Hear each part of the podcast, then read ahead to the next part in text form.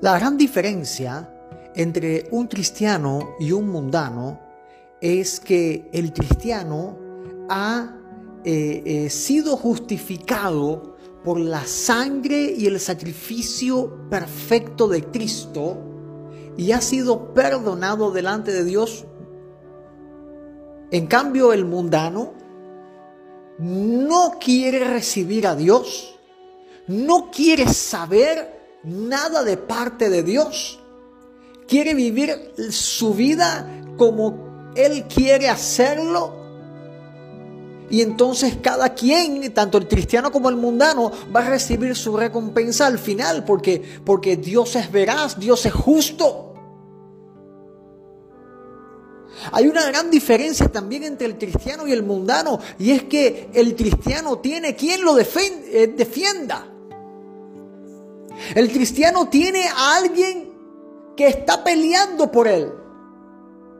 Porque Dios se ha comprometido en no avergonzar a su pueblo.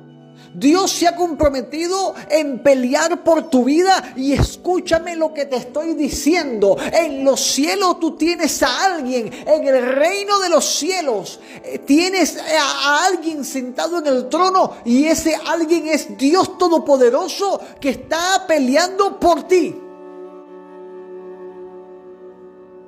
El cristiano tiene quien lo defiende, el mundano no.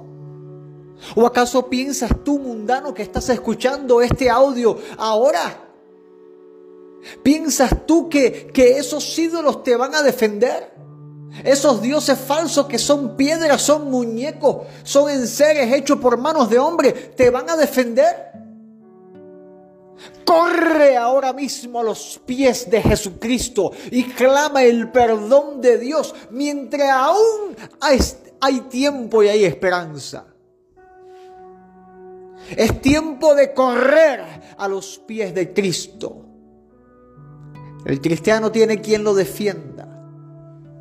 Dios pelea por nosotros y nosotros vamos a estar tranquilos.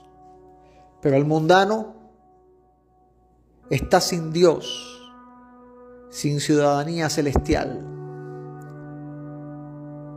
No tiene consolación el mundano.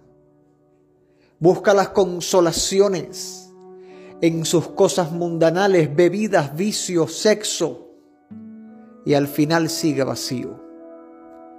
Oh mundano que me estás escuchando, el Señor tiene el poder para transformar tu mundanalidad, hacerla morir y hacerte renacer en Cristo como una nueva criatura.